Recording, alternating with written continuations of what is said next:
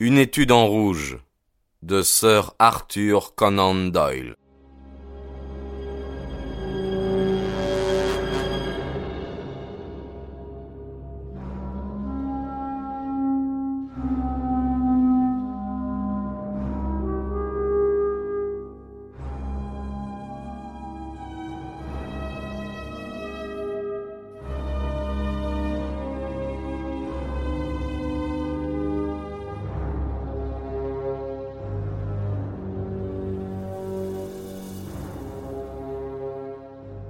Chapitre 7 La lumière luit dans les ténèbres.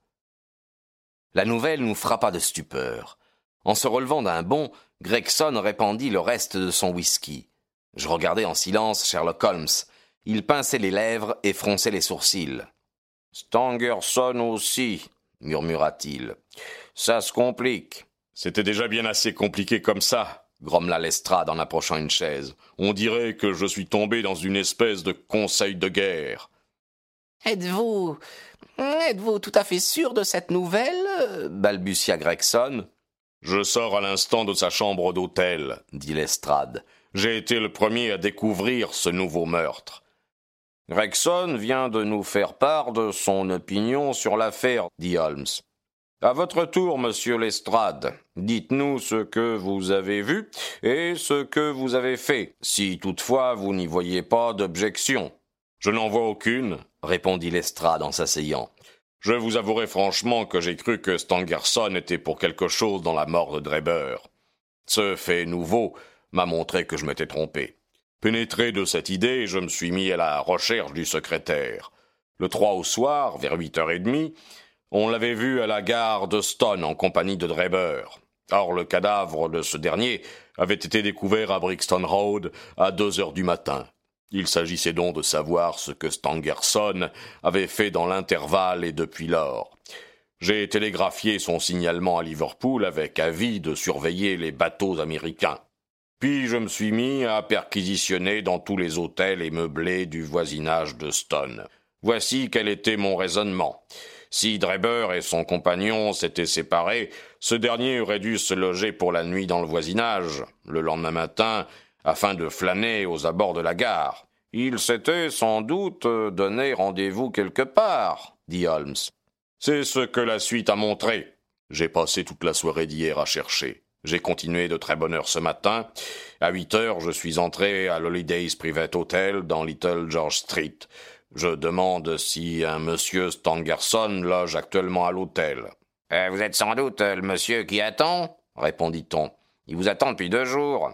Où pourrais-je le trouver? Il dort là-haut. Il a demandé qu'on le réveille à neuf heures. Je monte tout de suite, ai-je dit. Dans mon idée, mon apparition soudaine devait lui faire lâcher une parole. Le garçon d'étage s'est offert à me conduire. C'était au second. Il y avait un petit couloir à traverser, le garçon m'avait indiqué la porte et il s'apprêtait à redescendre. Le cri que j'ai poussé l'a fait revenir sur ses pas. Ce que je venais d'apercevoir euh, m'avait bouleversé, malgré mes vingt ans d'expérience. Un filet de sang avait coulé sous la porte. Il avait serpenté à travers le couloir et il avait formé une petite mare le long de la plainte. En voyant cela, le garçon a manqué tomber dans les pommes. La porte était fermée en dedans. Nous l'avons enfoncée à coups d'épaule. La fenêtre de la chambre était ouverte, et près de la fenêtre, tout recroquevillé, gisait le corps d'un homme en chemise de nuit. Il était bel et bien mort. Et il était depuis assez longtemps. Ses membres étaient rigides et glacés. Nous l'avons retourné. Le garçon l'a reconnu tout de suite. C'était bien le monsieur qui avait loué la chambre sous le nom de Joseph Stangerson. Sa mort avait été causée par une entaille profonde au côté gauche. Le cœur a dû être atteint. J'arrive à la partie la plus étrange de l'affaire. Devinez ce que j'ai trouvé au-dessus du cadavre. Je frémis d'horreur, avant même que Sherlock Holmes répondît. Le mot rache en lettres de sang. Exactement, dit Lestrade d'une voix blanche. Il y eut un moment de silence. L'assassin inconnu rendait ses crimes encore plus horribles en les accomplissant avec autant de méthode que de mystère. Mon système nerveux, qui avait tenu bon sur le champ de bataille, commença à flancher. On a vu l'assassin, reprit Lestrade. Un garçon laitier qui se rendait à son travail et passait par la ruelle entre l'écurie et le derrière de l'hôtel. Il a remarqué qu'une échelle, ordinairement couchée là, avait été dressée contre une des fenêtres du second, qui était grande ouverte. Après avoir dépassé l'hôtel, il s'est retourné et il a vu un homme descendre l'échelle. Il la descendait tout naturellement, sans précipitation, si bien qu'il l'a pris pour un menuisier ou un charpentier. Il est de bonne heure à l'œuvre, celui-là, a-t-il pensé sans y attacher plus ou moins d'importance.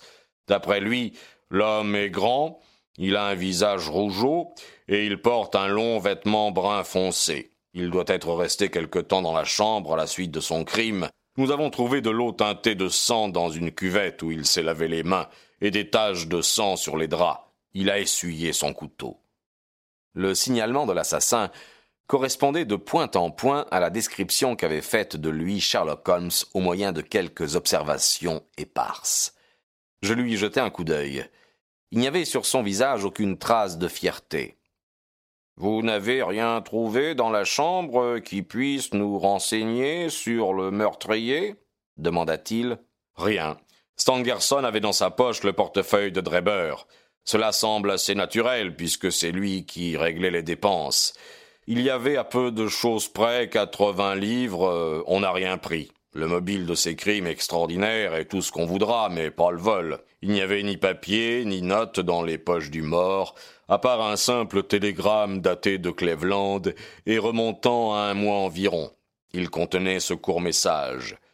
J.H. est en Europe sans signature. Et rien d'autre? demanda Holmes. Le reste n'avait pas d'importance. Le roman que Stangerson avait lu pour s'endormir était abandonné sur le lit, et sa pipe était posée sur une chaise près du buffet. Il y avait un verre d'eau sur la table, et sur le rebord de la fenêtre une petite boîte avec deux pilules. Sherlock Holmes bondit en poussant un cri de joie. Le dernier chaînon. Je tiens tous les fils. Les deux détectives le regardèrent sans comprendre. J'ai démêlé les chevaux, dit mon compagnon avec assurance. Bien entendu, quelques détails me manquent encore, mais je connais tous les principaux faits, depuis le moment où Dreber a quitté Stangerson jusqu'à celui où l'on a découvert le corps de ce dernier. Si j'avais vu tout de mes propres yeux, je n'en serais pas plus sûr, et je vous le prouve. Vous avez là les pilules?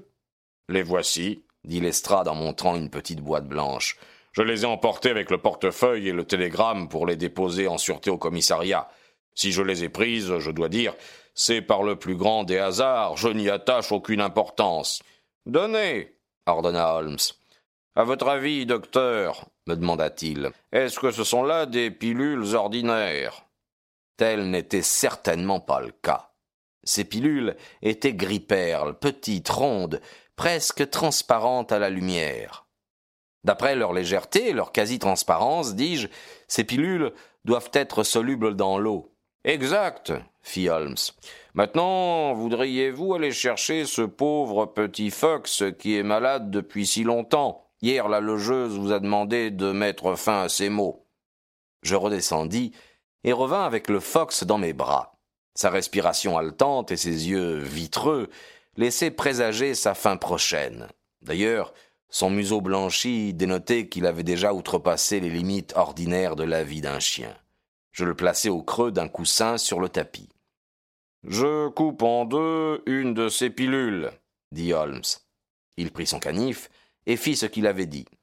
Je remets une moitié dans la boîte en vue d'expériences ultérieures. L'autre moitié, je la jette dans ce verre à vin contenant une cuillerée d'eau. Constatez que notre ami le docteur avait raison, cela se dissout rapidement. Cette expérience peut être fort intéressante, dit Lestrade du ton d'une personne qui se croit bernée, mais je ne vois pas quel rapport cela peut avoir avec la mort de M. Joseph Stangerson. Patience, mon ami, patience. Vous verrez en temps et lieu qu'il s'agit d'un rapport essentiel. J'ajoute un peu de lait pour rendre le mélange potable. Le chien va laper le tout sans répugnance. Il versa le contenu du verre dans une soucoupe, et il la plaça devant le chien, qui lécha tout jusqu'à la dernière goutte. L'assurance de Sherlock Holmes nous en avait imposé. Nous étions en silence, les yeux fixés sur l'animal, à attendre quelque effet surprenant. Il ne se produisit rien de tel. Le chien continuait à halter, ni mieux ni plus mal. Holmes, en se rasseyant, avait tiré sa montre, et à mesure que les minutes s'écoulaient, sa mine s'allongeait. Il se mordillait les lèvres, il tambourinait des doigts sur la table, il montrait tous les signes de l'anxiété. Son émotion intense me faisait mal. Ravi de l'échec qu'essuyait mon compagnon, les deux détectives sourirent. Il ne peut pas s'agir d'une coïncidence s'écria-t-il à la fin en se levant. Il se prit à arpenter la salle d'un pas déchaîné. Il est impossible que ce soit une simple coïncidence. Ces pilules, j'en avais soupçonné l'emploi dans l'affaire Dreber. On les découvre après la mort de Stangerson. Et voilà qu'elles sont anodines. Comment cela se fait-il? Pourtant, mon raisonnement est juste. Alors, mais ce chien qui ne se porte pas plus mal. Euh, ah, j'y suis, j'y suis. Avec un cri de joie, il se précipita vers la boîte. Il partagea en deux l'autre pilule. Il en fit fondre une moitié. Il ajouta du lait. Il présenta de nouveau la soucoupe au fox. À peine la malheureuse bête y avait-elle trempé sa langue, qu'elle frissonna de tous ses membres et tomba sur le coussin, raide et inanimée, comme frappé par la foudre. Sherlock Holmes poussa un long soupir et essuya la sueur de son front. J'aurais dû être plus confiant, dit-il. Lorsqu'un fait semble contredire une longue suite de déductions, c'est qu'on l'interprète mal. Une des deux pilules contenait un poison violent, tandis que l'autre était inoffensive. J'aurais dû le savoir avant même de voir la boîte. Cette dernière déclaration me sembla si extravagante que je me demandais s'il avait tout son bon sens. Pourtant, j'avais là, sous les yeux, le chien mort. Le bien fondé de son hypothèse ne faisait aucun doute. Peu à peu, les brouillards de mon esprit se dissipèrent. La vérité m'apparut confusément. Tout cela vous semble étrange, continua Holmes parce que vous n'avez pas saisi l'importance du seul indice véritable qui s'est présenté à vous dès le début. J'ai eu la chance de mettre le doigt dessus. Depuis lors, tout ce qui est arrivé n'a fait que confirmer ma première supposition. Tout, en fait, en a découlé logiquement. Les choses qui vous ont semblé des complications embarrassantes m'ont éclairé et ont confirmé mes conclusions. L'extraordinaire est une chose, le mystère en est une autre. Le crime le plus banal est souvent le plus mystérieux. Il ne présente aucun caractère dont on puisse tirer des déductions. Si, au lieu de découvrir le corps de la victime dans les circonstances sensationnelles qui ont révélé l'affaire, on l'avait trouvé tout simplement étendu sur la chaussée, l'enquête aurait été beaucoup plus difficile. Tous ces détails extraordinaires, loin de compliquer les choses, les ont au contraire simplifiées. M. Gregson, qui avait écouté avec impatience, fut incapable de se contenir plus longtemps. Voyons, monsieur Sherlock Holmes, dit-il, nous sommes tous disposés à reconnaître votre perspicacité l'originalité de votre méthode de travail, mais à présent nous désirons autre chose que de la théorie et du prêche. Il s'agit de capturer un assassin. J'en étais venu à une conclusion qui s'est révélée fausse. Le jeune charpentier n'a pas pu prendre part au second crime. Lestrade a couru après Stangerson, il se trompait lui aussi. Avec toutes les allusions que vous avez lancées par-ci par-là, vous nous avez donné l'impression d'en savoir plus que nous. Dites-nous donc clairement ce que vous savez. Pouvez-vous nous révéler le nom du coupable?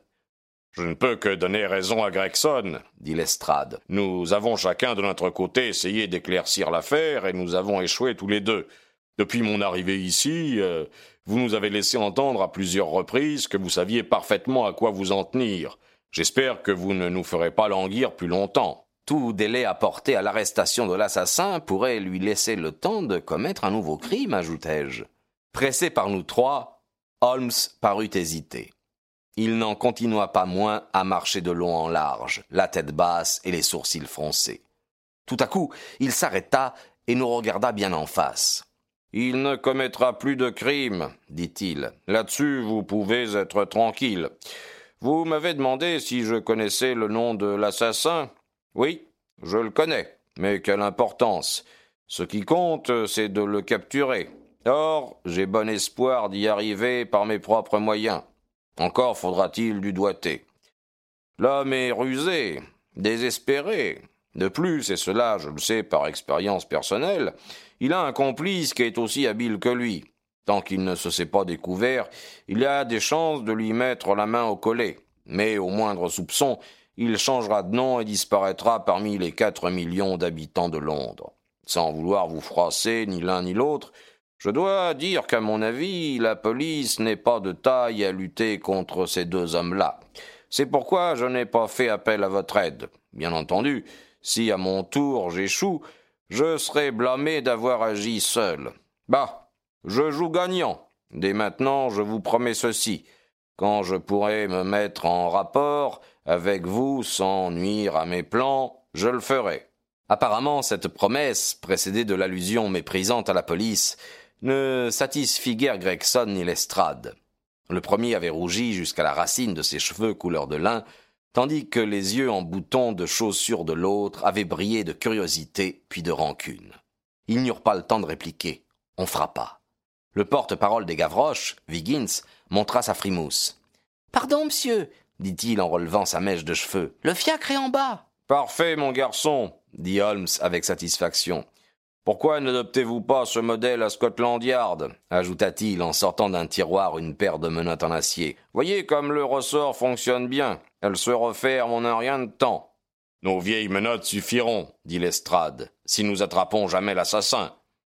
Fort bien, fort bien, fit Holmes en souriant. Au fait, euh, le cocher pourrait m'aider à transporter mes bagages. Demandez-lui de monter, Viggins. Je fus surpris d'apprendre que mon compagnon partait en voyage. Il ne m'en avait rien dit. Il y avait une petite valise dans la pièce. Holmes alla la chercher et se mit à la sangler. Sur ces entrefaites, le cocher entra. Sans le regarder, Holmes lui dit en s'agenouillant Aidez-moi donc à attacher cette courroie, cocher. L'homme s'avança, l'air hargneux, un peu méfiant. Il se pencha et tendit les mains. Coup sec, bruit métallique, Holmes se releva. Messieurs, cria-t-il, les yeux brillants, je vous présente monsieur Jefferson Hope, l'assassin d'Enoch Dreber et de monsieur Joseph Stangerson. Tout s'était passé en un tournement, si rapidement que je n'avais pas eu le temps d'en prendre conscience. J'ai gardé un souvenir vif de cet instant, l'air triomphant de Holmes et le timbre de sa voix, le visage abasourdi, féroce du cocher lorsqu'il regarda les menottes qui brillaient à ses poignets. Elle les avait encerclés comme par magie.